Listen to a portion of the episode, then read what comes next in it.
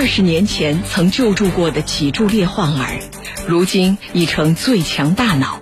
我的这个病是导致了我先天性的一些神经上有一些损坏，我无法很好的去控制我的身体做它该做的动作。呀！孙悦鹏三题全部作答成功，比赛结束。七十岁仍投身扶贫攻坚战中，深入义诊两百多个贫困县，呼吁普及康复健康小屋。病人就在门口，溜溜达达的就能去，做了总比不做强。对村医的培训，对残疾人的利益的保护，对这个农村健康的普及，全在我的健康小屋里。林峰与他的健康小屋，铁坤。马上讲述。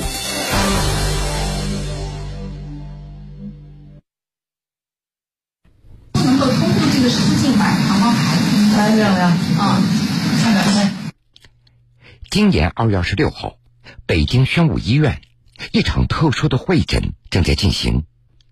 这场会诊汇聚了国内神经外科、康复科、泌尿科的专家，还有国家辅具中心的工程师。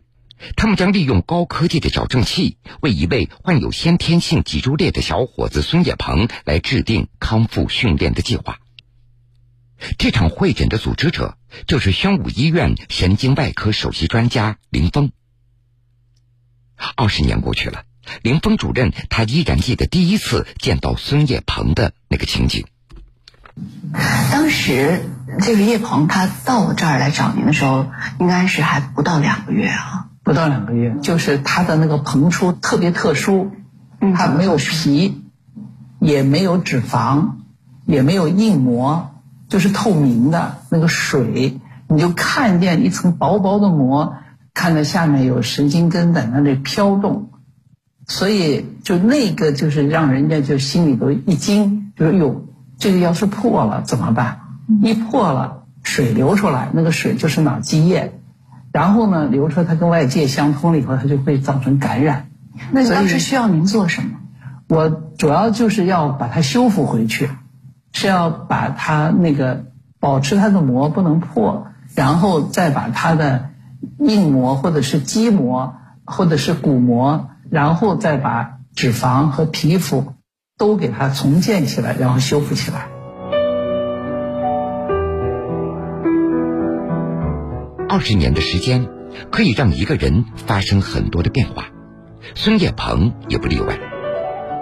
先天性脊柱裂，出生六十天就做了第一次手术，此后的十多年又做了不少于十次的手术，每天都在坚持做康复训练。现在，孙叶鹏在加利福尼亚大学洛杉矶分校应用数学专业读大一，在世界魔方协会的比赛中。他累计拿到九枚金牌、十枚银牌和十枚铜牌。最近在电视节目《最强大脑》中，孙叶鹏表现出色，赢得了大家的尊重。岳！鹏三题全部作答成功，请朱飞宇停止作答，比赛结束。在我记事之前，我就是我爸妈也每天带我去儿童医院去进行康复训练。三到五岁大概那个时间吧，就是每天会去儿童医院，就是会拉筋啊，然后去锻炼每块的肌肉啊，希望也不是说保证它不恶化吧，只能是说延缓它的恶化。现在只能是这样子，因为我的这个病是导致了我先天性的一些神经上有一些损坏，所以说就是我无法很好的去控制我的身体做它该做的动作。二零二零年十一月。林峰当选中国残疾人康复协会第六届理事会理事长，这也让林峰更加注重我国康复治疗的发展。林峰之所以把这么多专家都请来为孙叶鹏会诊，就是想通过更加现代的技术，帮助这位年轻人来提高生活质量，进而总结经验，为更多人的康复来提供可能性。孙艳鹏他现在这个康复的难度。对于目前的咱们国家的这种康复医疗的水平来说，呃是不是能够满足他这样的康复要求？他这种情况我估计是不可能的。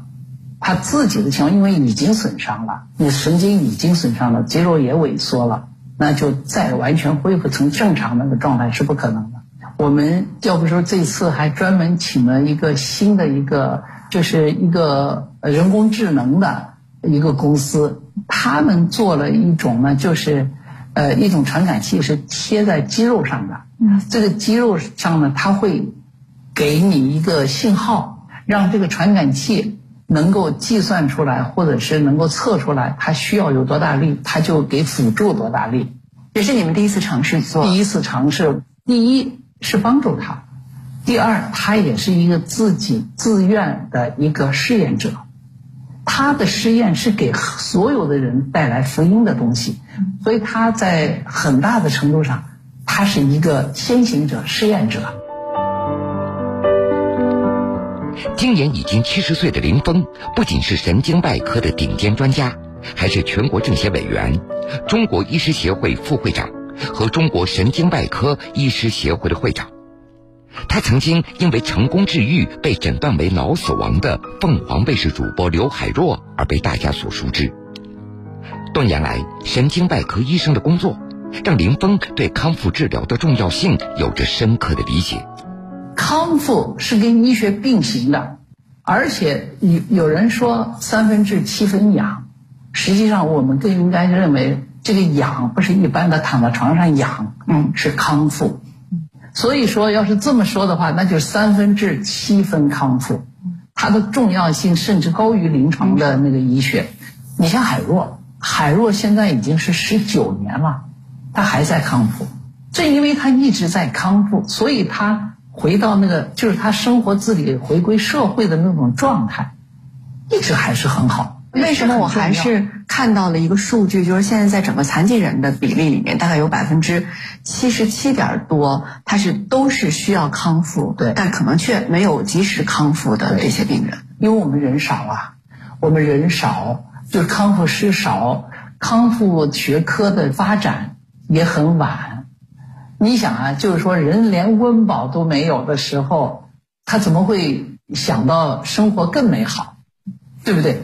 所以康复实际上是你过了生死关了以后，你能活下来，但是需要你活得更好。按道理来说，临床医学一百个人的话，康复就应该是七百，至少应该是这样。可是我们现在只有四个人，你说这差多少了？是啊，差距太大了，我们的这个缺口太大了。最近这几年，林峰一直奔波在公益的路上。二零一七年三月，他联合北京大学人民医院胡大一教授，发起成立中国医师协会医师志愿者工作委员会。中国志愿医生在国家卫健委的支持下，加入到扶贫攻坚战中，奔赴两百多个国家级贫困县，义诊和手术两万三千六百人次，建立了一百九十二个志愿医生专家工作站，培训村医一万多人。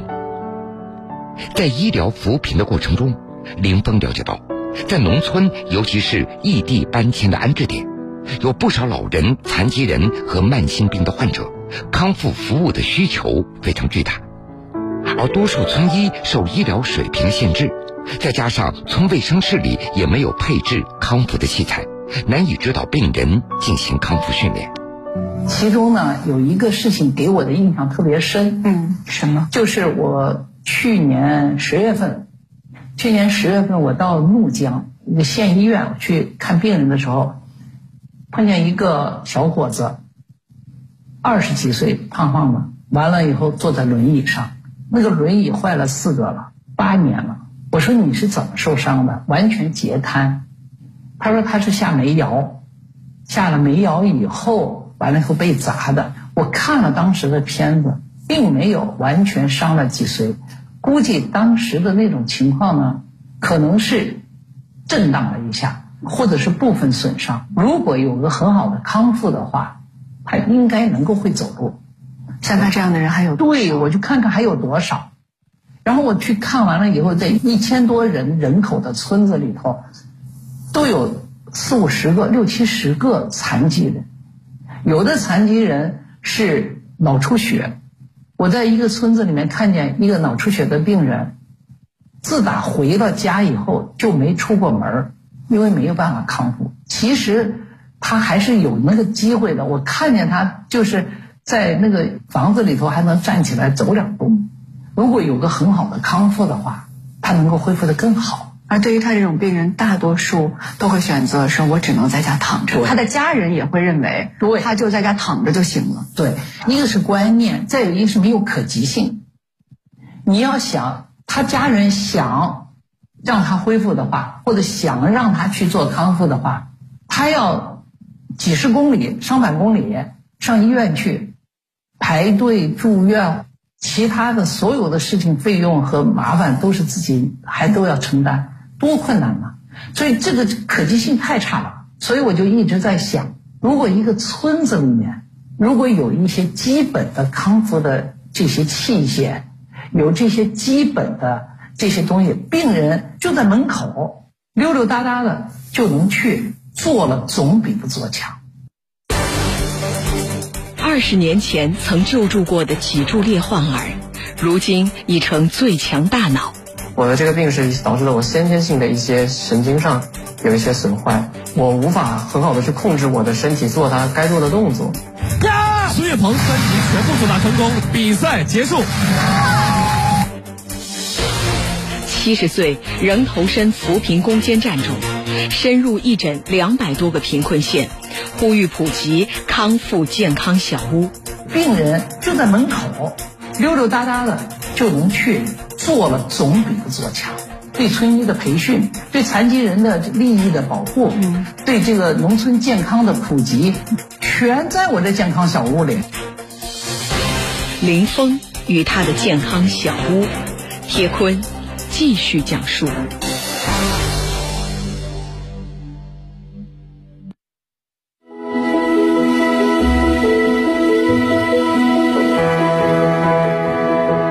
今年两会，全国政协委员林峰的一个提案就是，向村卫生室投放康复健康小屋。健康小屋项目是由中国志愿医生团队与中国残疾康复协会联合技术平台服务商共同启动。林峰建议，在人口超过一千人的大村庄，特别是贫困户搬迁安置点的卫生室设立康复健康小屋。小屋内配备十种康复器材、三种理疗仪、心电图机、血压计、智能投屏彩电等这样的器具。全国招募中国志愿医生，主要是康复医生、康复治疗师，在每个康复健康小屋设立康复定点工作站。那这个小屋需要多少钱才能够建成？就五万块钱。我曾经到延安。好像是延安的一个村子，我去考察的时候，我就看见一个房子锁着门呢，一个锈的。我扒着门缝一看，就是有几个单杠啊，有什么几个东西。而我说这为什么不用呢？说不会，是残联发的，发的就搁那儿了。所以说要让这些东西会，而且能用，能帮助病人，必须有人指导。所以说呢，我们就是要建站，建站让这个。康复的那个治疗师也好，医生也好，他能够下去帮村医，就是我们有那个智能小本儿，就是说每一个器械能够做，比如说一个单杠可以做五种病，那么好，我就事先就录好五个项，录好各种行动说明，各种情况的说明，就是说你来了高血压脑出血的病人，他要是偏瘫了。你要他做哪些动作？嗯，是站着，是坐着，是胳膊怎么动，腿怎么动，怎么怎么样的，他都有录像。那个录像和那个智慧小本儿就放在那，有个二维码，你只要一扫，你的手机上就可以看。还有一个智能办法呢，就是我们利用这个互联网，只要有人一扫这个码，他就知道了。然后呢，你学的怎么样？你那个他会问你的，这个病人情况怎么样？你一个月。你扫了多少次码？就其实相当于一个监督。对，一个是监测，是帮助。你扫了多少？你服务了多少病人？你这个机器设备你用了多少？他就会给你一个，你省得会秀在那儿。在林峰的这个提案中，明确写明了动员社会组织、公益团体集资捐赠康复健康小屋，而且就在春节前，第一批五个健康小屋已经在江西上饶的横峰县建设完成。但是林峰觉得，健康小屋建设这只是第一步，关键是要能够真正的发挥作用，还需要当地政府的支持，也需要村一级医生的执行和实施。您现在已经建了五个小屋了，这五个小屋里的村医他们反馈来什么信息了吗？他们都很高兴啊，我去了两次了，他们都特别高兴。呃，然后呢，有些东西不会用，哦，志愿医生就下去了，就帮助他们。那这个过程里面有哪块会让您觉得是关键点或者是难点吗？我觉得关键点就是政府，县政府，只要县政府积极努力，这个事都好办，就跟扶贫一样的。中央一重视，你看看这扶贫工作做的，所以政府真的是起了一个非常非常重要的作用。你比如说，它就是要有一个很重要的，你要激励，你要管理，又不要你出钱，这都是跟乡村振兴计划是完全吻合的。这不是一号文件刚出来，大片儿的都说的。健康的村医对村医的培训，对残疾人的利益的保护，嗯，对这个农村健康的普及，全在我这健康小屋里。其实就是说，您除了让老百姓能够用得上，其实还得保证村医他的积极性，让他愿意去用。村医有积极性，嗯，调动村医的积极性是最关键的。为什么？村医如果不积极，那不是那就是那套东西去了就是一堆废铁吗？村医要是不会。不也是一堆废铁吗？要想达到健康中国，医务人员的能力、医务人员的积极性、医务人员的所有的情怀和努力贡献，那是第一位的，否则就不可能有健康中国。除了让政府履行监管的职能，林峰最希望的就是利用康复健康小屋，切实的帮扶村医，把村医纳入网上寻医问药网络。提高村医水平，守好老百姓健康的头道大门。今年的两会上，林峰在提案中强调，加强对村医的培训，给村医定级。原来都说是县医院是王底，实际上村医是王底，对吧？嗯。村医的水平如果提不高，广大的六亿多老百姓都是农民，他们的健康就是低水平的保健。就必须要提高他们的，而且让他们提高了，还不能让他们走了。现在有好多的政策是提高了把人勾走了，为什么呢？他就是鼓励他去考试嘛，鼓励他考，再往上考，你往上考，考完了以后你就走了，到县医院去了。很多村医都是这样，就是都走了。所以村医现在一直是村医荒。实际上呢，你给村医有一个很好的一个晋升空间。给村医有一个很好的经济的来源，干嘛要走？走了又能怎么样？但是有什么样的机制能让他们留下来？你比如说我我自己这么设想的，他现在的这三项，工位保健和那个预预防，这是他的基本三项。那么好，我给你加一个，你要会康复，基本康复，就二级。那这个康复小屋，他就能用上，他就能挣钱。他就能就是能治疗很多病人，他的收入一点都不比县医院差。如果我再给你学习呀、考核呀或者什么的，给你学习中医适宜技术，你可以开点药小方子，你可以扎个针，你可以拔个罐儿。中医适宜技术最符合这个农村的，你这些你也都会了，你就是三级，三级到头了，你还要咋？你还准备开刀啊？就用不着了嘛。嗯。村医的保健基本上就已经达到一个很好的水平。按照林峰的设想，在未来的两到三年内，全国曾经的贫困村庄可以建立大约三万个康复健康小屋，以及中国志愿医生的工作站。此后，一步步向全国更广大的地区来推进，把康复健康小屋变成慢性病防治的前哨单位。科普宣传教育的基层点，残疾人在家门口的康复治疗点，真正保障人人享有康复的权利。那您面对这样的任务，您有压力？